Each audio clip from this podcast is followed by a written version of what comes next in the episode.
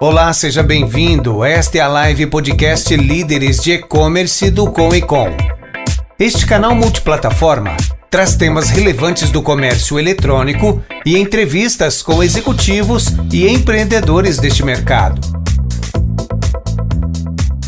Olá, eu sou Rafael Bastos. Estamos iniciando mais uma live podcast Líderes de E-Commerce. Esse é o nosso episódio de número 63 e estamos no mês de março de 2022. O nosso formato é multiplataforma e você pode assistir ao vivo ou você pode assistir as gravações no YouTube ou então você pode nos ouvir nas principais plataformas de podcast. Quero lembrar vocês também que o Conecon é o maior movimento de empreendedorismo do comércio eletrônico. Então, nós fomentamos o comércio eletrônico através de atividades assim como essas, gerando experiências, inspiração e muito networking. Se você quer saber um pouco mais, siga as nossas redes sociais, arroba ou acesse o nosso site, www.coecom.com.br. Hoje é um dia especial. Hoje é dia 9 de março de 2022. Ontem foi o Dia das Mulheres. E a gente vem tem visto como que as mulheres vêm ganhando cada vez mais expressividade, cada vez mais importância no mercado de e-commerce. Então, esse mês especialmente, a nossa live podcast vai ser dedicada a entrevistar, a conhecer mais mulheres e conhecer as suas histórias inspiradoras. E para abrir esse mês com chave de ouro, né? Semana passada a gente não teve live por conta do carnaval. Para abrir as lives desse mês da mulher com chave de ouro, eu quero convidar a Aline Machado. A Aline Machado é formada em turismo e com MBA em marketing pela Heritage Watch University de Londres. Com mais de 12 anos de experiência nas áreas de marketing, relacionamento com cliente, inovação, e-commerce e transformação digital. Parte de sua carreira com atuação no segmento de fidelidade e incentivos, com passagens por empresas como LTM, Múltiplos, Smiles, atuando principalmente nas áreas de e-commerce e varejo, tendo implantado a loja online LG Brasil e coparticipando na implantação de subsidiárias da LG Latam. Recentemente, ela iniciou um novo desafio como gerente de novos canais e-commerce para a Latam na Henkel. Então, sem mais delongas, eu quero convidar a Aline. Aline, seja muito bem-vinda. Muito obrigado por aceitar esse convite para bater um papo com a gente, tá? Quero lembrar para o pessoal que está assistindo a gente, é, nosso formato é multiplataforma, então você pode assistir pelo Facebook, pelo LinkedIn ou pelo YouTube ao vivo, ou você pode ver a gravação no YouTube ou nas principais plataformas de podcast. Se você está ao vivo e quiser fazer alguma pergunta, pode mandar no chat aí da sua plataforma que chega para mim e eu direciono para a Aline, tá bom? Se você está nos ouvindo posteriormente e quer fazer alguma pergunta, algum comentário, por favor, comente aí no canal do YouTube ou então pode mandar uma mensagem para a gente também pelo direct do Instagram, arroba Oficial. Aline, Chega de merchan, vamos lá? Chega, vamos lá. Aline, se apresenta, conta um pouco da tua história, fala um pouquinho de mais, mais sobre você aí para o pessoal. Bom, gente, boa noite. Primeiro aí, desculpa pela essa confusão, esse atraso, mas é isso aí, né? Ao vivo acontecem essas coisas e a tecnologia, ela sempre nos ajuda, mas quando ela quer atrapalhar também, ela dá um, uma, dor, uma dorzinha de cabeça aí, mas deu tudo certo finalmente. Estamos aqui, é, como o Rafa já me apresentou, então sou a Aline, é, tenho hoje 39 anos, já estou aí nesse mundo de e-commerce, já vai fazer uns, uns 10 anos mais ou menos. Embora lá atrás, quando tudo, quando eu comecei, a gente acabava usando um outro nome, e hoje que a gente se dá conta que desde os do início aí da minha carreira, a, o e-commerce já está bem presente no, no meu dia a dia, não só como consumidora, mas também como na vida profissional. É, então, né, começando ali bem do iníciozinho, é, aquela fase de colegial aí, como o Rafa me apresentou, sou formada em turismo, e você fala, nossa, uma pessoa formada em turismo, trabalhando no mercado de e-commerce, como que isso tudo aconteceu, né, de onde você saiu, para onde você, como que você chegou até aqui. É, eu sempre tive aí muita curiosidade e interesse nessas questões de diversidade cultural, de aprender sobre novas culturas, conhecer pessoas diferentes, entender como que elas se interagem. E aí eu fiz uma viagem ali por volta da minha adolescência ali no colegial e eu conheci a guia turística do nosso grupo e ela estava fazendo turismo e contou um pouco da vida dela e aquilo assim me brilhou muito aos olhos e veio muito a calhar com que eu queria ali no momento, que eu achava que faria me faria bem para o resto da minha vida. Eu falei, nossa, viajar, né, com todos, né, viajar sempre, conhecer pessoas e lugares, quem que não quer, né? Claro que a gente só que isso é uma bela de uma teoria e a realidade é um pouco diferente. Mas de qualquer forma, eu entrei ali no. Fiz a faculdade de turismo, porque na época também deu um super. É, foi, um, foi bastante polêmico ali, deu um boom ali na faculdade de turismo na época que eu, que eu, que eu iniciei a graduação. Finalizei, é, durante a minha faculdade eu trabalhei na hotelaria Cor, no escritório, ao qual eu também tive um contato ali muito com com pessoas, falando com né, atendimento telefônico, ali com reserva dos hotéis e tal, como era essa central telefônica, e por ser uma empresa francesa, tinha, eu ouvia muito essa, essas viagens entre os executivos e como que tudo funcionava, e ali através da, já era uma, é, era um, uma espécie de central de relacionamento via telefone, e que havia uma tendência, já alguns sinais de uma alteração para um sistema online, que não deixa de ser, obviamente, ali um, uma espécie de e-commerce, de uma, de uma ferramenta de compra de reservas de hotel através do, do mundo online. É, enfim, aí eu terminei a faculdade, fui fazer meu intercâmbio, que também era algo que eu sempre tive vontade de fazer, por toda a faculdade foi algo que eu corri atrás para ter o dinheiro para ir e tudo mais. Fui, foi onde eu concluí ali o meu, o meu MBA em marketing, que também há uma, uma grande relação entre essa questão do do turismo, com a comunicação, como você se relaciona com o cliente, como você se relaciona com as pessoas, e foi onde o marketing é, entrou um pouco na minha vida, e voltei para o Brasil, é, voltei para o Brasil e foi onde eu comecei a minha carreira bem de fato, ali desde então já no mundo mais imerso do mundo online. Entrei na Múltiplos, que é uma empresa de fidelidade aqui no Brasil, na época ainda pertencente à TAM. Então, eu passei ali por um momento de. Os dois momentos do mercado de fidelidade. O primeiro momento, que eram as empresas de fidelidade fazendo a transição para um, o spin-off, né, deixando de ser uma, uma empresa dentro, uma, um departamento dentro da companhia aérea para ter uma vida independente, mas de alguma forma linkada à companhia aérea. É, foi peguei bem essa fase ali tratando de parcerias com os clientes, aquele famoso catálogo online de você ter os seus pontos e trocar por algum produto. Então eu já entrei ali bem no pezinho mesmo do marketplace, do canal de você ter aquela pontuação, embora as pessoas sempre veem o programa de fidelidade muito voltado à parte de viagens, né, de trocar aqueles pontos para poder viajar mas sempre existiu ali uma segunda opção para quem não conseguia acumular a quantidade de pontos necessárias para viagem, para trocar por, o, por produtos mesmo, é, de varejo, liquidificador, mala, televisões, enfim, aquela questão toda que a gente já conhece. Da Múltiplos ali eu passei para a LTM, que são agências que também são muito pautadas ali no mercado de fidelidade e incentivos, mais voltada para o mercado B2B, onde eles promovem aqueles famosos é, programas de incentivo para força de vendas, então existem diversas mecânicas, atende diversos clientes, como Unilever, Telefônica, Vivo, é, empresas de consumo, então segmentos bem distintos. E aí por isso que eu falo que essa parte do marketing e até o turismo é, elas se, se correlacionam por essa questão de você conseguir lidar e se comunicar com diversas pessoas e de, das mais diversas é, culturas e jeitos e segmentos. Então, é algo que você que, que as duas coisas, para mim, elas se, sempre andaram muito, muito juntas. É, da LTM, eu tive uma passagem ali um pouco rápida no mercado, na, na Copenhagen, no mercado de chocolates, que todo mundo fala, ai, que delícia, né? Realmente foi uma delícia. A gente provava ali chocolates é, todos os dias, tinha uma certa abundância no bom sentido, porque eu estava ali junto do departamento de desenvolvimento de novos produtos, então a gente recebia muita amostra, tinha que fazer o esforço de provar a amostra para saber se estava de acordo ali com que nós, é, com que o time havia planejado, tinha um grande entendido sacrifício, que era com certeza, né? Com certeza, um grande sacrifício. Não, não era um sacrifício, era um sacrifício porque você também tinha que dar aquele controlada, né? Com, com em abundância aí também, os, os quilinhos iam aparecer e não seriam muito agradáveis.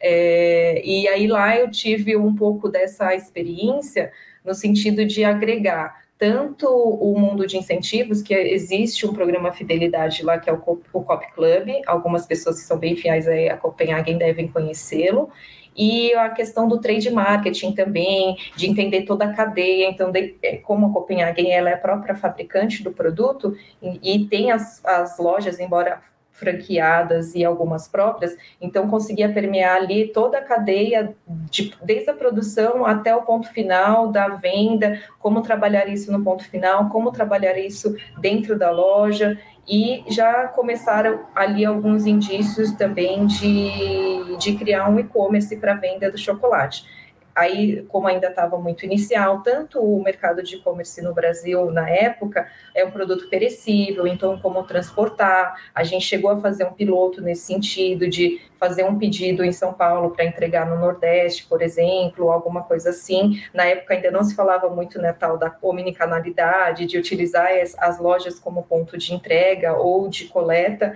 Então, fizemos alguns testes nesse sentido, alguns pilotos, para entender realmente se daria para fazer o transporte de um produto que é perecível, que você tem que ter um condicionamento, porque ele pode derreter no caminho. E aí, imagina você receber um ovo de Páscoa que está ali, virou só um, um um borrão ali de chocolate. No fim, vai continuar gostoso, claro, mas a apresentação não vai ser a melhor mesmo caso você esteja dando de presente, né? É, da Copenhagen, eu fui para Smiles, então eu voltei para o mercado um pouquinho de fidelidade, que foi onde eu tive a oportunidade de implementar ali o, o Shopping Smiles hoje, que é voltando também aquela história do, a, da plataforma de, do catálogo de resgate e troca de pontos dentro de um programa Fidelidade. É, eu, a gente, eu estava ali numa área que era era da, da área comercial de varejo, que existiam três áreas, é, comercial bancos, comercial aéreas e comercial varejo. A gente brincava que assim, na, tudo que não é banco, que não voa, está no varejo. Então, tudo, todo e qualquer tipo de segmento de possíveis parcerias para a gente oferecer para o nosso cliente a, entrava dentro do nosso, do nosso escopo ali de trabalho. Então, nós tínhamos o contato desde dessas empresas de varejo, como Magazine, Ponto Frio, essas é, Polishop, Centauro, essas bem conhecidas de mercado, quanto também empresas no segmento de viagens e entretenimento, que também fariam ali o que a gente chamava de a extensão da parte aérea, né? Então, nós tínhamos como produto principal ali a, a, a, a Gol, que é a, é a mãe, vamos dizer assim, da empresa, que é a parte aérea, então, tudo que fosse a extensão do aéreo, então, aluguel de carro, uma reserva de hotel, uma compra de algum evento no local onde você estivesse viajando, a gente também tinha ali como parte do nosso, do nosso hall de parceiros para oferecer para o nosso cliente final. E foi quando nós fizemos ali a, o projeto Master, que foi exatamente, falei, nossa, é, o, é no e-commerce que eu quero seguir a minha vida, que foi a construção de um, e foi bastante disruptivo, inclusive, para o mercado de, de fidelidade, que foi justamente você já conseguir acumular os seus pontos dentro do próprio programa Fidelidade, porque até então acontecia tudo fora, então você entrava num ambiente separado do magazine ou varejos, é, todos esses de mercado, e o ponto caía dentro do, do seu programa Fidelidade, porém com uma conversão ali um pouco baixa e que realmente não, não, não havia um grande incentivo. E foi quando, fazendo mil contas ali, os executivos da empresa, junto com conosco ali do pessoal do varejo, em conjunto com, com o, parceiro, o varejista, a gente conseguiu implementar e foi, assim, um grande sucesso. É, consegui então, eu permeei desde o iníciozinho do esboço daquele papel branco de como que seria o, a, o, UI, o UX do cliente, porque no final do dia a gente tem que realmente, a gente fala assim, ah, lá vem mais uma, uma, uma frase né, chavão, do tipo, ah, o cliente no centro e tal. Mas a gente sabe que, assim, se ele não comprar a ideia, o ciclo inteiro ele não, não fecha, então a, a engrenagem não continua girando. Então, a proposta de valor ela tinha que ser interessante para o cliente final. Não adiantava ser para Smiles e nem para o parceiro se o cliente não comprasse a ideia e não, não fizesse com que realmente tudo acontecesse. Então, foi bem importante ali a presença do time de marketing, inclusive, do time de, de UX, de design, para entender como que isso seria, e também da parte de, de, de, desse troca de, de, de, da correlação de pontos por real. É, então, hoje, assim, para você ter uma ideia, até fazendo um pouquinho da, da, da, propaganda, explicando um pouquinho melhor do que é o, o, o shopping, você dentro da Smiles, é, uma vez cadastrado, claro, você fazendo qualquer compra dentro do shopping diretamente, é um marketplace, né? Então você compra ali dentro, é, nos grandes varejistas, o produto que você tem interesse, e o preço que está no varejista também está dentro do Shopping Smiles. Você não está pagando nada mais por aquilo para receber a quantidade de pontos. Então imagina você comprando um celular de, sei lá, dois, três mil reais, você vai ganhar mais ou menos ali uns 5 mil a 10 mil pontos é, Smiles, para você usar dentro do programa da forma que você quiser, posteriormente numa viagem ou até mesmo na troca de um outro produto dentro desse catálogo. Então, realmente foi um benefício bastante atrativo para o cliente e até para nós que estávamos lá dentro como funcionários, que foi assim um grande movimento dentro da empresa. E lá eu tive realmente um contato muito grande com as agências de comunicação para a gente fazer a, a divulgação, a, a, sustentação desse projeto, dessa plataforma, para que realmente tudo continuasse é, crescendo, né? Os resultados foram muito incríveis, é, foi algo muito interessante para todo mundo. E aí entregamos a plataforma, corremos tudo isso, fui, né, recebi uma proposta para ir para a LG.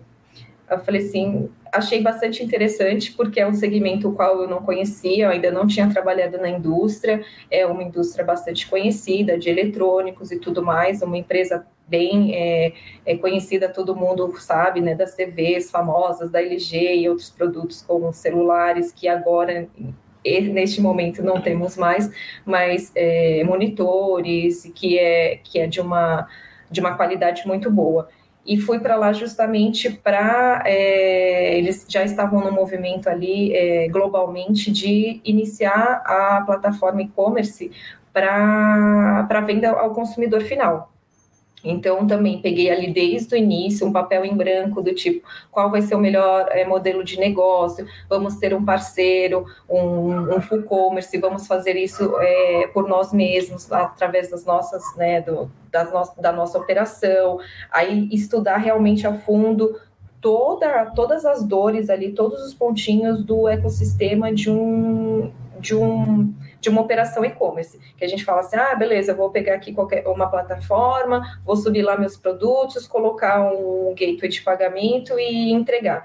A gente sabe que não é bem assim. É, aqui no Brasil, principalmente, né, aquela questão, a carga tributária, que ela é bastante alta, então estudar realmente a logística, a nossa a capacidade logística da LG conseguiria atender a, a, a territorialmente ao Brasil, fazendo a entrega diretamente ao consumidor final, ao CPF. Então, realmente, é esmiuçar cada passo, cada ponta ali de uma operação e-commerce, entender quais poderiam ser as dores e se estaríamos prontos ou não para fazer esse tipo de operação ou através de algum parceiro. Então, entre muitas idas e vindas, muitos estudos, muita explicação, porque né, o mercado brasileiro é muito diferente. Então, como explicar para os executivos como tudo funcionava, é, como que era o que deveria ser adaptado ou não, a questão de fraude, que também é, é, importante, principalmente no segmento de eletrônicos, que a gente sabe que é bem, é bem atacado nesse sentido, né? São produtos que têm um, um valor de mercado ali muito interessante pelo ticket médio e tudo mais. Então, é, foi um estudo assim muito aprofundado, o qual eu aprendi muito, conheci muita gente do mercado, de muitas empresas, de muitos tipos de solução que, que podem ter, desde o, do, da versão gratuita até a versão é, paga, ou a robustez de cada, de cada solução para o seu grau de maturidade do negócio. Então, quando o pessoal me via assim, ah, a, a, gerente do, de e-commerce da LG todo, tem dinheiro, vai contratar, é um super cliente potencial. Sim, mas talvez não no momento que nós estávamos, que era de iniciar uma operação, de ainda entender um pouco mais como que seria aquele fluxo daquele, né, o fluxo daquele resultado e se daríamos conta de fazer tudo isso.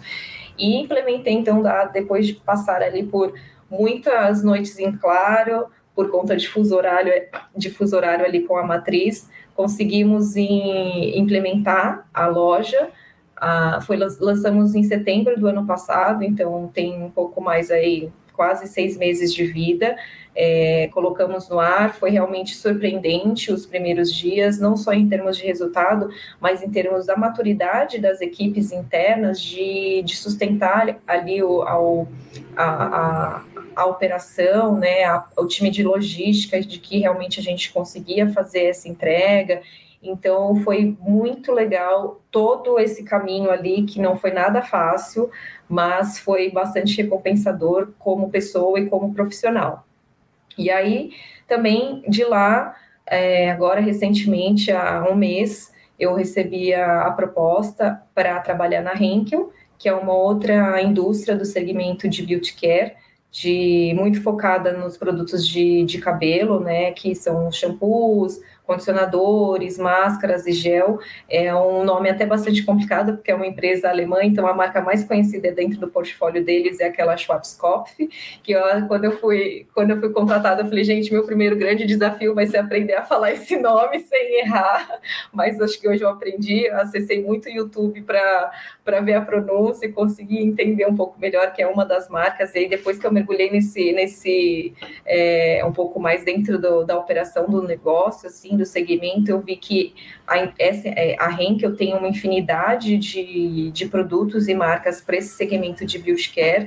É, aqui no Brasil, principalmente fora, é uma marca que atua em muitos países e com, muito forte, principalmente México e Colômbia, aqui para o time Latam, e obviamente ali na Europa, na Alemanha, que é onde é a sede da nossa empresa.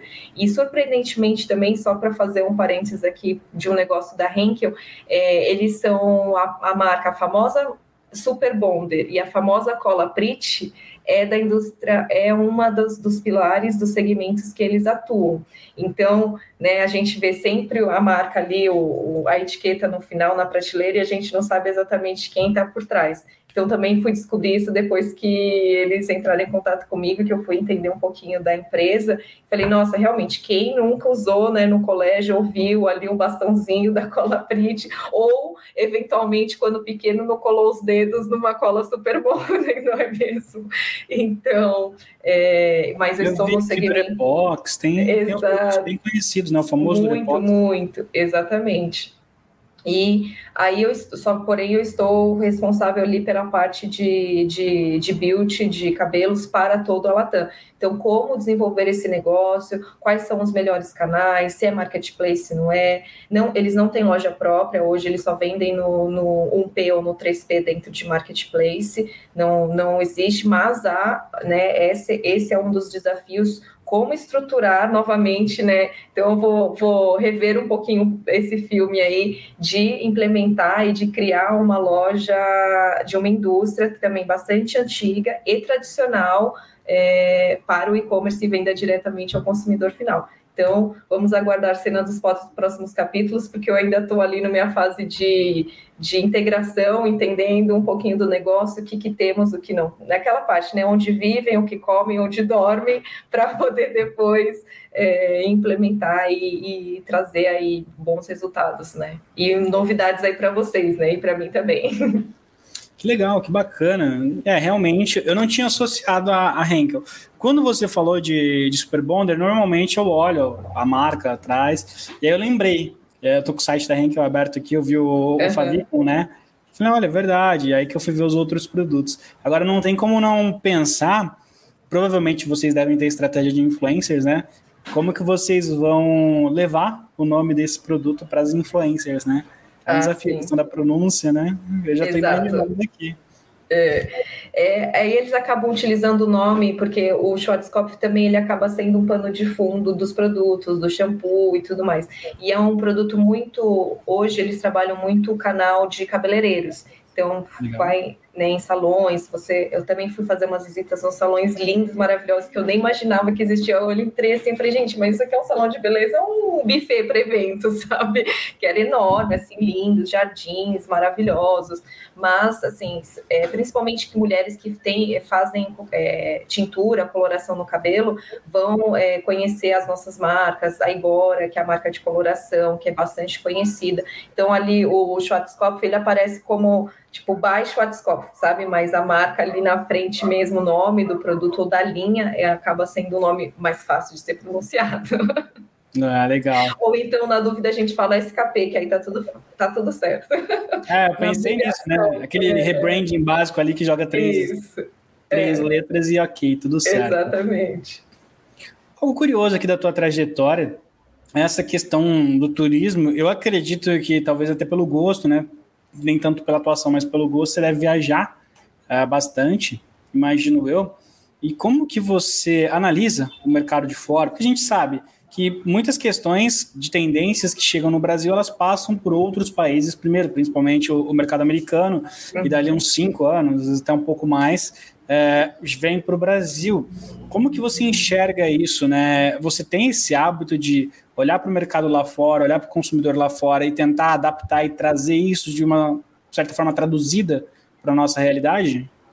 Totalmente, Rafa. Assim, é, eu sou, eu brinco, eu brinco, não, eu falo sempre que eu, eu tenho a maior curiosidade de conhecer a China, porque a gente sabe que, né, é, ela é o berço aí, principalmente do, do mundo de e-commerce, é referência em termos de inovação, tecnologia. Então eu tenho, eu sempre busco sim muito isso. O que estão fazendo lá fora? Quais são os players lá de fora? Que tipo de ferramentas? Não só ferramentas em termos de plataformas, mas o que, que eles estão fazendo? Como que canais de comunicação que eles estão atuando? Porque a gente sabe muita coisa nasce aqui no Brasil, sim, porque é um mercado mercado que a gente tem, assim, somos muito criativos, mas a gente sabe que a gente está sempre seguindo tendências de, de lá de fora, principalmente como você mencionou, do mercado americano e do de mercado europeu, e agora, mais do que nunca, o mercado asiático, né, que é a turma da, da China. E principalmente quando eu estive na LG, que foi quando eu olhei um pouquinho ali para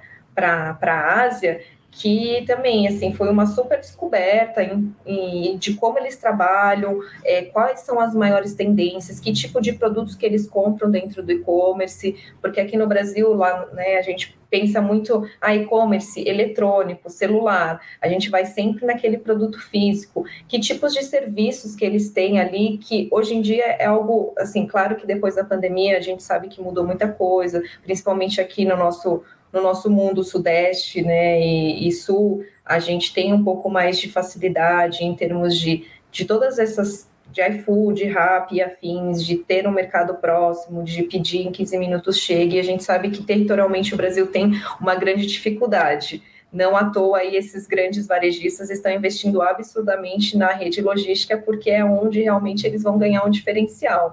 Então, eles realmente buscam também todas essas tendências lá fora. E é por isso, sim, é, você fez uma relação muito interessante realmente, porque você fala, ah, meu, como que o turismo te, te trouxe até aqui? Qual relação que hoje em dia isso tem na sua vida, na sua vida profissional? Eu acho que, assim, tudo que a gente passa, ele é válido e traz uma grande experiência. E como o turismo ele permeia bastante essa diversidade de pessoas e culturas, e é isso que a gente tem que trazer como nosso consumidor.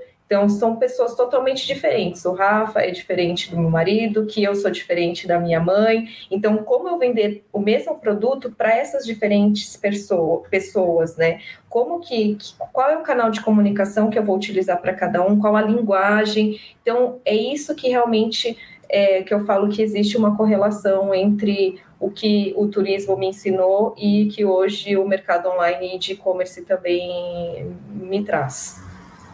É, muito legal esse ponto. Eu gosto de olhar bastante para o mercado asiático, principalmente para a China.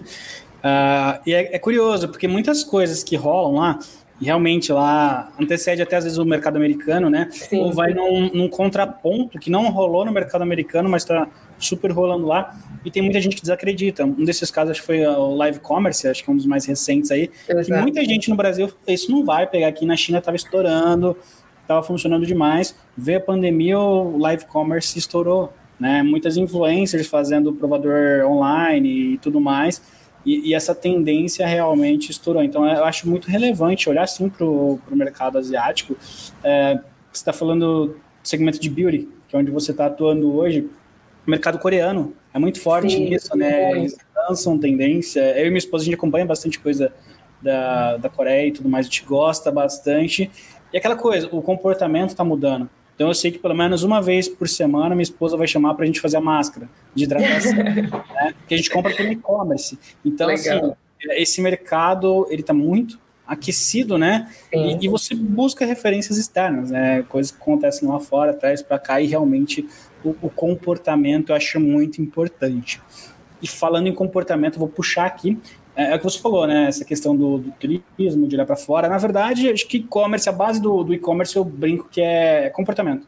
Basicamente é uhum. é isso. Né? Se você quer ter sucesso no e-commerce, você precisa aprender sobre o comportamento da, das pessoas, né? Então, eu queria saber uh, como que você. Peraí, que eu coloquei a pergunta aqui, fugiu um pouquinho, um minutinho.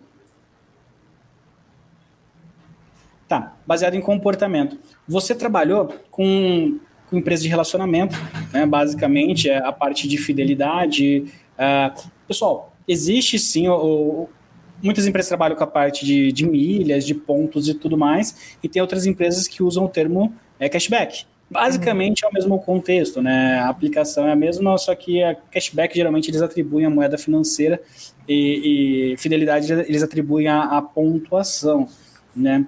É, nessa questão de comportamento, tá? Então, você considera que é importante observar lá fora para traduzir aqui para dentro, porque é uma tendência de comportamento das pessoas.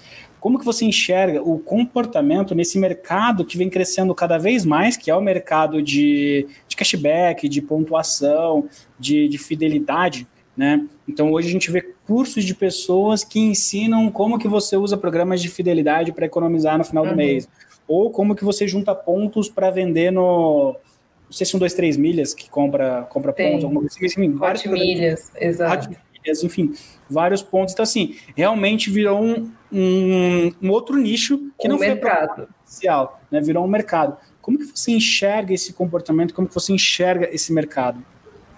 É, eu até falo assim, eu acho que agora eu posso falar já porque já está tudo muito às claras, né? Eu brincava lá atrás que eu quando iniciou ali aquele aqueles burburinhos de criptomoeda e tal. Aí eu falava assim, gente, que ninguém nos escute, mas a, a pontuação, a milha, ela não deixa de ser uma criptomoeda, porque ela não é um dinheiro palpável, ela não é uma moeda ali, um papel que você vai, saca no banco e, e, e compra alguma coisa.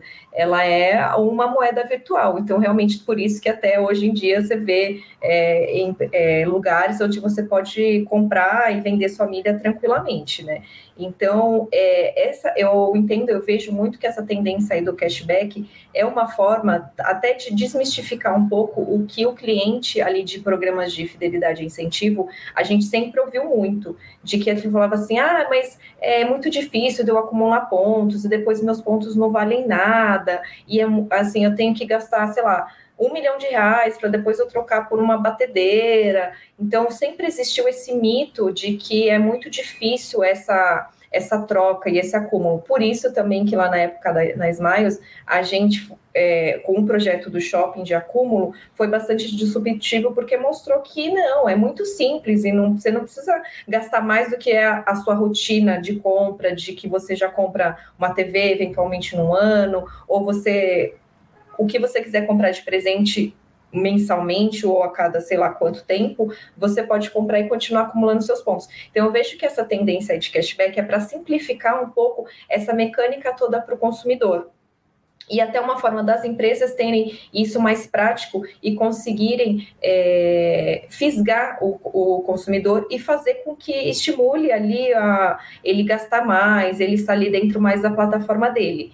E aí, com isso, é, eu consigo analisar muito mais o comportamento de compra, porque se eu consigo fidelizar ele no cashback, ele vai ele vai tentar trazer tudo que ele tem ali de rotina para dentro da minha plataforma, eu vou conseguir ma mapeá-lo muito melhor e conseguir traçar ali perfis de consumidores dentro da minha plataforma. E com isso eu crio os famosos clusters para depois eu continuar fazendo promoções e oferecendo produtos e serviços mais adequados ao perfil da minha marca. Porque assim, também é, a gente, né, convenhamos que não dá para que você, como empresa, é, abranja todos os segmentos e todos os perfis de pessoas. É necessário focar ali, pelo menos, em dois, três, porque senão você realmente perde a mão. Você, no fim do dia, não está falando, tá falando com todo mundo, mas não está falando com ninguém. E não está conseguindo engajar todos. Então, é realmente com isso, é uma ferramenta, é uma mecânica para você conseguir trazer o seu cliente mais rotineiramente dentro do seu, é, do seu canal. E aí aproveito também o gancho, Rafa, e falo dos super apps. Né, que por que, que as, as empresas ali, esses apps que a gente sabe, todo mundo está querendo fazer, é para você realmente, assim, tudo que você precisa está aqui. Você não precisa procurar no vizinho, no, na outra cidade, para você fazer o que você faz, precisa fazer todos os dias. Então, e com isso, as plataformas, é, de uma forma que hoje está sendo muito mais segura e, e consciente, utilizando esses dados para que realmente ele consiga falar com você da forma mais pessoal e personal possível. Então, é por isso que né, vence muito os temas de customer centric e tudo mais, e de uh, o cliente, a gente tem que ouvir o cliente e de comunicações personalizadas. Porque, beleza, o cliente hoje ele está ciente de que as, as empresas estão pegando os dados dele. Então, já que eu estou ciente disso, você, empresa, fala comigo do jeito que você já me conhece, né? Não vem querer mandar aí qualquer tipo de comunicação para, né? Para todo mundo da sua base, porque agora você já sabe quem eu sou. Então, vamos ser mais granular, granular e realmente fazer a utilização desses dados da melhor forma. Acho que eu dei uma volta, assim, eu juntei várias coisas numa só, né, Rafa? É porque vai fazendo os links e aí eu vou entendendo que tem uma conexão. Mas é legal. é, legal e é muito curioso. Você vê a questão, você, você citou Super App, né? Ok, hoje já é uma realidade muito mais próxima, já tem muita gente entrando. Se eu não me engano, um dos primeiros foi o Banco Inter, que, uhum. que veio com essa questão do, do Super App, depois o Magalu seguiu. Hoje a gente vê Mercado Livre entrando mais ou menos na mesma pegada, enfim, todo mundo querendo ter um Super App.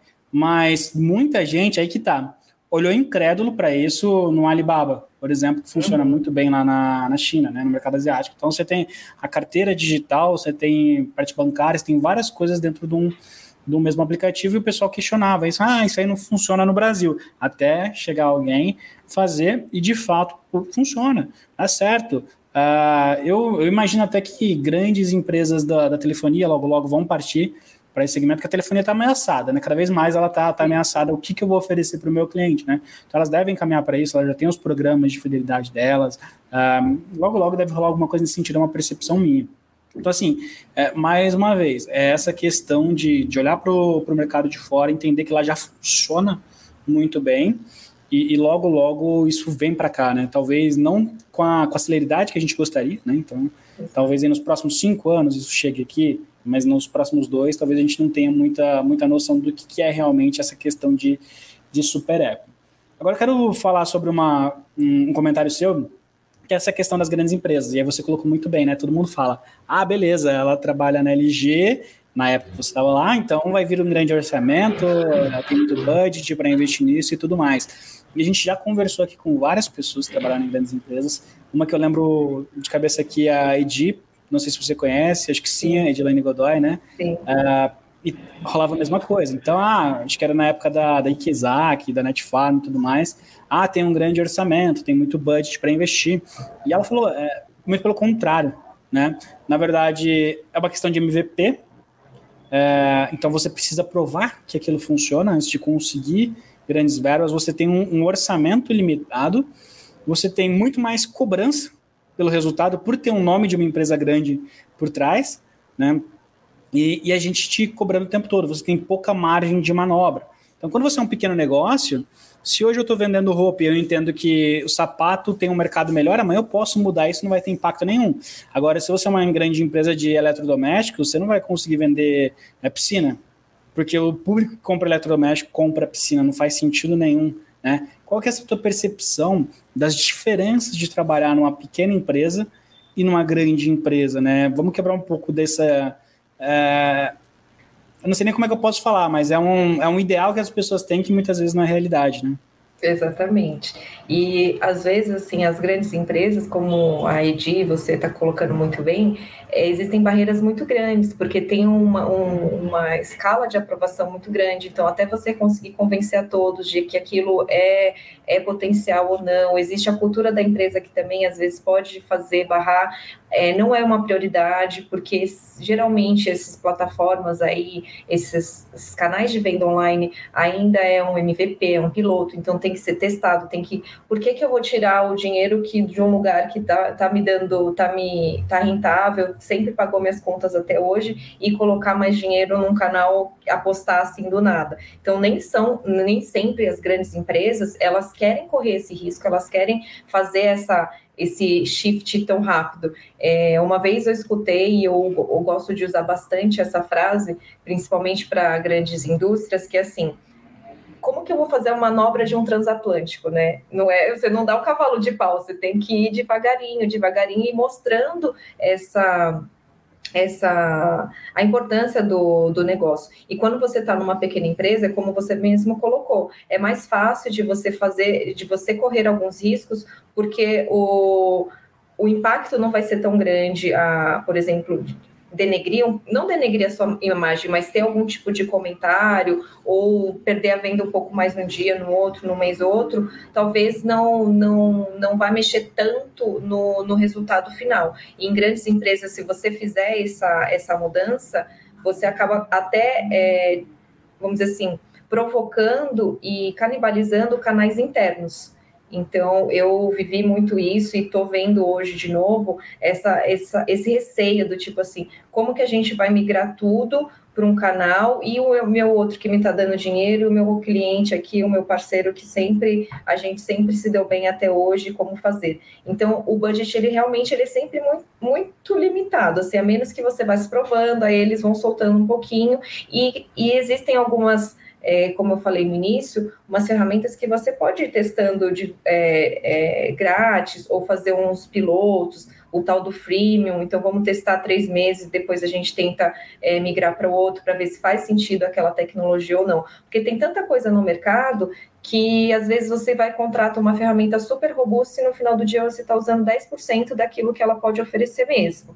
Então, também é importante a gente entender é, qual a necessidade de tamanhas ferramentas e de tudo isso para dentro do seu negócio, né?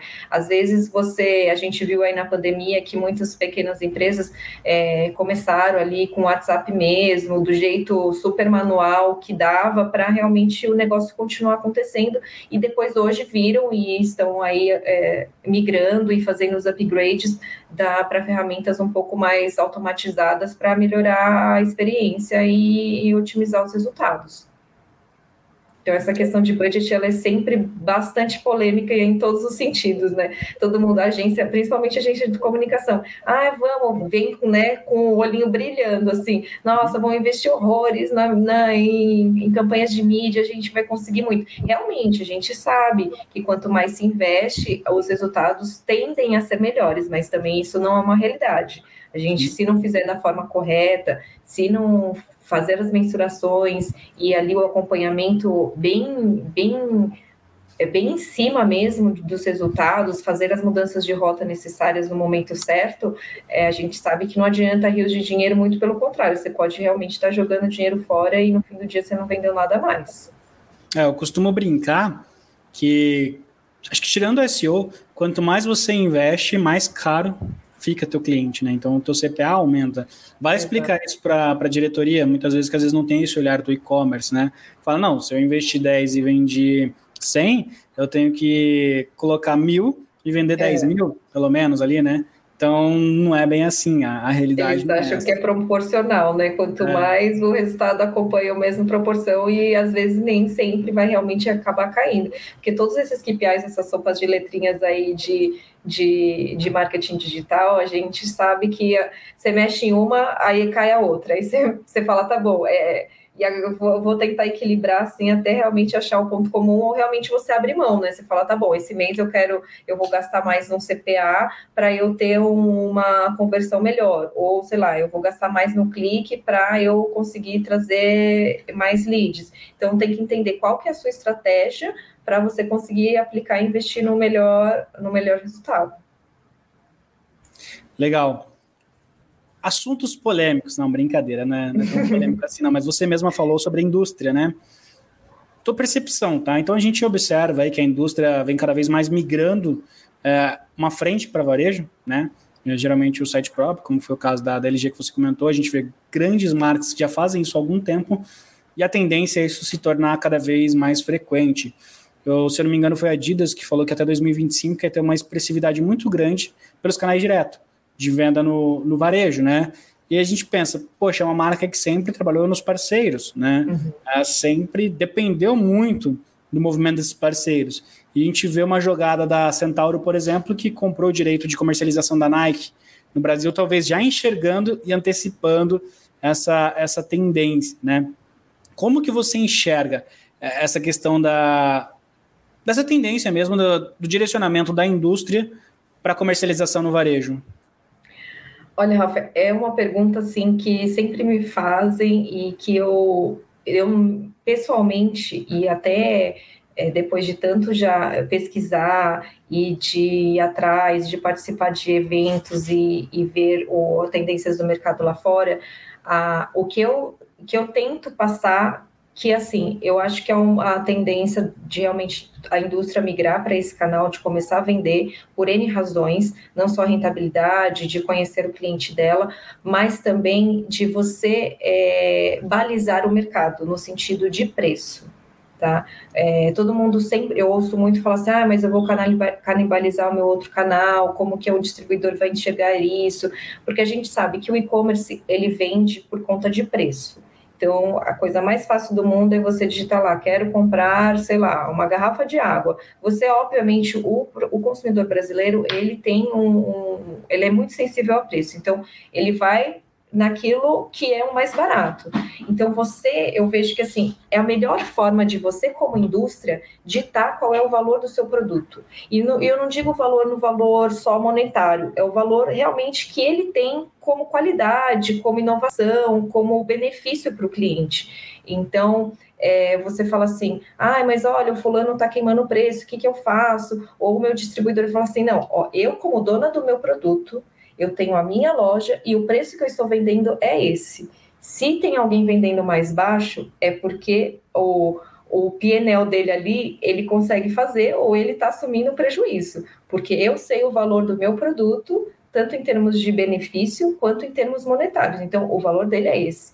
Eu acho que é um, é um caminho para você balizar o preço do seu produto e também ter uma relação mais fácil com o seu cliente, porque esses dados de você saber quem está consumindo o seu produto, ele te ajuda a você trazer para dentro de casa é, um, um, um focus group, por exemplo, seu próprio. Você fala assim, eu sei quem está comprando, eu não estou pedindo, supondo, correndo uma pesquisa no instituto para saber se é realmente o, o público AB da faixa de 35, 40 que está comprando. Não, eu sei, eu tenho esse dado, eu conheço, eu consigo ligar para o meu cliente e falar assim, oh, você pode falar comigo agora?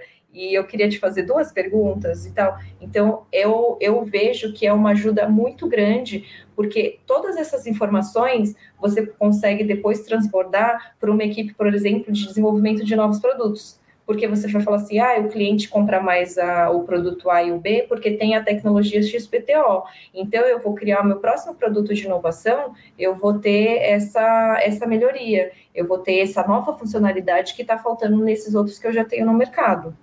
Então, eu, a, minha, a minha visão é um pouco essa. E também, é, né, de novo, olhando um pouco de tendências do mercado lá fora, é como as indústrias vão. É aquela coisa, né? Os primeiros dias você sempre vai assim, nossa, vai, como assim? Olha lá, o fulano está no mercado e o que, que vai acontecer? E vai canibalizar, o varejista vai fazer boicote do meu produto, não vai mais comprar de mim. Quando de repente, no, depois de um, dois meses, né, aquele conflito ali de começo já passou e tá todo mundo virou amigo de novo e entendeu que é, é, é uma parceria. Tudo assim, se, se a gente não estiver junto aqui, realmente nem, nem o meu produto não vai ser vendido nem na minha loja, nem na sua. É muito, é muito interessante essa tua colocação. Primeiro, você é muito bem, eu acho, não, não se colocou em polêmica, mas a gente vê um, um movimento do Mercado Livre, por exemplo, ah, com as lojas oficiais. Então ele vem trazendo cada vez mais as marcas, né, para ter a, sua loja própria, a sua loja oficial própria. Porém, o que o pessoal talvez não entendeu é essa ramificação de autoridade que ele joga para quem revende o produto dele, né? Porque normalmente o produto é mais caro. A gente viu a Apple entrando no, no Mercado Livre. Quem poderia imaginar que a Apple colocaria uma loja oficial no Mercado Livre com produtos acima do, da média do mercado? Né? Então, assim, serviu para balizar, mas ela acaba distribuindo, existem estratégias específicas dentro de Mercado Livre onde você consegue usufruir disso, né, dessa questão do posicionamento da marca. Então, realmente, assim, eu acho que essa questão de saber o porquê, né, o porquê que essa marca está entrando ali, qual que é o, o, resultado que ela espera, qual que é o, o objetivo final disso, faz sentido? Se faz sentido, boa. Agora, se for simplesmente, não, tá todo mundo lá, eu tenho que estar tá também, a minha percepção é que a tendência não dá muito certo. Exato, super de acordo, Rafa. E também, assim, não é porque tá todo mundo que eu também tenho que entrar. Assim, se eu quero entrar, vamos fazer direitinho, né? Vamos fazer o básico bem feito ali para realmente não frustrar ninguém, porque você construiu ali uma uma imagem de, de empresa, de indústria, até o momento que você começa a falar direto com o seu consumidor, você fala, final, você fala, ah, meu, agora acho que essa, esse caminho não é para mim, e aí você acaba frustrando o cliente e, e, e acabando com os outros canais também. Então tem que fazer direitinho, tem que realmente pensar na estratégia, entender ah, se está todo mundo fazendo, como estão fazendo, então entender fazer muito a pesquisa de mercado e, e essa esse tal do benchmarking que é bastante importante para entender ali onde, onde já erraram, onde foram né, as maiores dores para você já entrar pelo minimamente preparado ali para o que vai acontecer. Legal. Infelizmente o tempo passa muito rápido, então a gente já tem que caminhar para o final aqui. É, Aline, eu vou fazer mais seis perguntinhas rápidas, tá? Duas delas é referente à nossa temática, então é sobre a questão do, do mês das mulheres, que a gente está dedicando essas lives para poder mostrar a expressividade de vocês no e-commerce e a participação que, que vocês vêm tendo e crescendo cada vez mais, e isso tem sido muito benéfico para todo mundo, sem dúvida nenhuma. A primeira pergunta nesse sentido é o seguinte: o que você acha que mais dificultou para você, que gerou mais desafios pelo fato de você ser mulher atuando no mercado de e-commerce? Olha, é difícil mesmo essa pergunta, Rafa, não foi tão fácil, não, porque eu, eu simples, assim, tem dificuldade? Tem, mas eu, eu, eu sigo como se ela não existisse.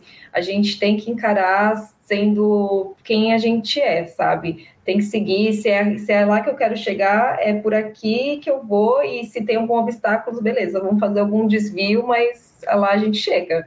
Então, é, é um mercado que é muito mais flexível também e tal, mas é, dificuldades a gente vai ter independente de onde e de quem quer que a gente seja. Show de bola. É, foco no, no resultado, né? Acho que é o, é o é. principal ali. O, o, caminho ele faz parte do crescimento, mas o que importa é o resultado final, né? Mais ou menos esse, essa pegada. E agora, um contraponto. O que, que você acha que facilitou para você para atuar com e-commerce sendo mulher? Eu acho que a gente, como mulher, é, é nato ter um, um, jeito um pouco mais fácil de, de, de como que eu vou dizer, de chegar nas pessoas, de abordar as pessoas. Então, isso talvez facilite, mas não que seja um, uma super vantagem, mas eu acho que esse, esse, nosso jeito facilita essas abordagens e abrir alguns caminhos. Maravilha, agora a gente vai fazer algumas perguntas para poder conhecer um pouco mais de você e do seu dia a dia. Uh, você tem algum mentor? Se você tem, você pode revelar quem que é? Aquela pessoa que te inspira ou te inspirou? Eu, na verdade, assim, não tenho um mentor oficial. Eu tenho algumas pessoas que eu admiro e que eu sempre busco saber o que estão fazendo. Uma delas é a Marta Gabriel, não sei se vocês conhecem, que é uma futurista, sim, assim, sim. fantástica, tem um conhecimento absurdo. Acompanha demais também. É, cada palestra que ela faz, você fala, não é possível que essa mulher sabe tudo isso. Eu queria conseguir processar todas essas informações e ter isso na cabeça como ela tem, e principalmente nesse mercado de digital, de online. Confesso até que foi ela uma das minhas grandes inspiradoras para realmente é, seguir nesse caminho. É, alguns é, presidentes de empresa as quais eu passei também me inspiram bastante. Um deles é o Leonel, Leonel Andrade, que hoje está na CVC. Ele foi, na época, o presidente da, da Smiles, e a forma como ele lidera, assim, para mim, realmente é genial. Então, são uma, são grandes figuras aí que eu acompanho, entre outros aí de mercado, que a gente sabe que, que o Fred, super também apoio e acompanho o que ele faz. Eu acho que a transformação que ele vem fazendo, não só no Magazine, mas o que ele trouxe de novidade para o mercado e de abrir esse caminho e depois todo mundo continuar seguindo, é fantástico. Cada vez que ele fala assim, vamos fazer uma coisa nova, eu aplaudo, porque eu sei que vai ter um monte de gente querendo seguir e que aí a coisa vai se movimentar, sabe? É curioso, ele é uma pessoa que normalmente nada um pouco contra a correnteza, mas depois puxa a correnteza, né? Exato. É mais ou menos esse movimento. Aline, quais são as suas fontes de informação no dia a dia? Onde que você busca informação? A Rafa, eu amo podcast, assim, embora eu já, a gente já fique o dia inteiro com fone no ouvido participando de reunião, é uma coisa que eu tô sempre escutando, porque eu acho fácil, né? Você consegue fazer outras coisas ao mesmo tempo, né? Dirigindo, é, lavando louça, fazendo comida, limpando a casa, fazendo unha, assim, onde você quer que esteja, você consegue pôr um fone e continuar escutando. Numa, né, numa viagem que você não tem muita conexão, você baixa ali uns episódios e vai escutando. Então, o podcast é uma das minhas grandes fontes. É claro que eu tenho muita newsletter aí do mercado que eu acabo assinando e que eu venho recebendo com dados de mercado, inovações, não só do segmento de e-commerce, mas de tudo um pouco para a gente entender né, alguns movimentos. E YouTube, né? Essas ferramentas que a gente sabe que estão na palma da nossa mão e que a qualquer hora a gente consegue acessar e, e conectar. Maravilha. Você se lembra de alguma palestra, um momento de network, troca de experiência que realmente foi uma virada de chave para você, que mudou a sua vida, a sua forma de enxergar os negócios? Uma delas, assim, além da da marca da Gabriel, claro, mas uma que foi muito recente foi numa do Mercado Livre, num evento faz uns anos já, do Romeu Buzarello. Ele hoje, ele deve estar na Cirela ainda, ou ele tinha saído, virou conselheiro, eu não sei. Mas ele também é, um, é uma pessoa super é, futurista, assim, com uma mente aberta de inovação absurda. E ele colocava uns slides com umas frases tão provocantes que você falava assim, nossa, gente, você pode falar isso, sei lá, sair num carro de som e falar isso para o mundo afora, porque todo mundo precisava ouvir. E aí, a partir dali, para mim, mudou muita... Não mudou muita coisa, mas endossou ainda mais aquilo que eu já acreditava. Eu falei, meu, não sou só eu que estou falando, tem né, essa pessoa, Romeu Buzarello, falando, então estamos no caminho. Que legal. Aline, e o que, que falta para você? Assim, quais são os próximos passos, aliás, na direção do que você busca profissionalmente, né? o que você busca como realização profissional? Hoje, assim, eu tenho uma, uma grande vontade de aprender espanhol, que eu estou aí me esforçando bastante, que agora eu tenho um contato quase que diário com o time lá de fora, então eu tenho que, que realmente aprender é, para chegar onde eu quero, que é realmente, assim, assumir de uma forma bem... É, vamos dizer assim, madura essa uma operação Latam aí de e-commerce, de como que a gente vai desenvolver esse canal de vendas online para esse mercado Latam, que também não é só o Brasil que tem um super potencial. A gente acha que o Brasil está engatinhando, mas a gente vê que tem outros lugares que estão alguns passos atrás da gente também, que conseguem é, também ter um, um resultado muito legal. Legal. E depois ela vai falar, pessoal, que é mandarim, para ela poder ir para a China. Olha que eu tenho vontade, viu? Mas é muito difícil. Teve um dia desse que eu estava ouvindo um podcast e aí entra um pedaço de uma de uma chinesa barra brasileira falando palavras. Eu cheguei, amor, aprendi uma palavra em chinês. Ele olhou para minha cara e falou assim, eu não acredito. Sei como é, entendo bem isso. Pois é. Sei como é. Aline, qual que seria uma dica de ouro que você deixaria para o pessoal está nos ouvindo, nos assistindo? É assim, eu acho que eu vou repetir muito do que muita gente aqui já falou, que é continuar estudando e ouvindo o que, que esse não só esse mercado tem para nos oferecer. Eu acho que a gente se manter atualizado, de independente de qual seja o tema, é muito válido para a nossa vida pessoal e profissional, que isso faz com que a gente amadureça, a gente entenda muita coisa, não só em termos teóricos ali do, do assunto, ah, é da plataforma X ou Y, mas é entender realmente mais a fundo, nas entrelinhas, o que, que aquilo pode trazer de transformação para a gente. Então, é muito importante, principalmente hoje em dia, nesse mundo tão conectado, que a gente saber o que está acontecendo, né? As novas tendências, para onde que o mundo está indo, se eu estou afim de ir para aquela direção, quais outras direções eu tenho para seguir. Então, é realmente estudar, correr atrás, que nada cai do colo. A gente tem que vai assumir desafios onde os quais a gente acha que sabe, no fim a gente vê que não sabe, e depois a gente vê que a gente sabia um pouco, e é nessa, é, é nessa busca incessante de informações que, que a gente vai se manter atualizado. Maravilha, Aline. Aline, muito obrigado por poder compartilhar essa um pouco da tua trajetória com a gente, né? Então a gente viu que você desde do colegial, quando você se interessou por turismo, estudou turismo, depois entrou nesse mercado louco de e-commerce, como que você conseguiu conectar tudo isso, a sua passagem por grandes empresas, empresas muito importantes no mercado, é, participando da criação de tendências, né, parte ali de, de pontuação, de, de fidelidade e tudo mais. É muito legal poder ver essa tua trajetória, com certeza vai inspirar muitas pessoas que vão ouvir.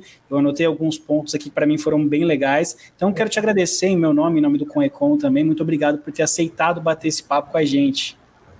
Eu que agradeço, Rafa. Foi assim muito legal. Como eu falei para você, minha primeira live, meu primeiro podcast. Assim, gosto bastante de falar, de passar o conhecimento, de fazer essa troca, que eu acho que é um pouco isso. A gente não pode guardar o nosso conhecimento e a nossa trajetória só para gente e um pouquinho do que a gente, eu e você, a gente falou um pouco antes de que a, quando a gente, né, o pessoal vê do lado de fora, acho que é tudo muito fácil. A gente chegou aqui assim, num piscar de olhos e que não passou perrengue nenhum, não, muito pelo contrário, ó, teve muita relação, teve muito perrengue até a gente estar tá onde está e que com certeza aí todos nós vamos conseguir chegar em lugares sempre melhores. Então, eu que agradeço mesmo, estou à disposição, viu, gente, para depois. Podem me procurar aí no LinkedIn, que a gente se fala para mais dúvidas, conselhos e su sugestões, o que quer que, que seja relacionado a esse grande mundo aí de e-commerce e, e, e, marketing.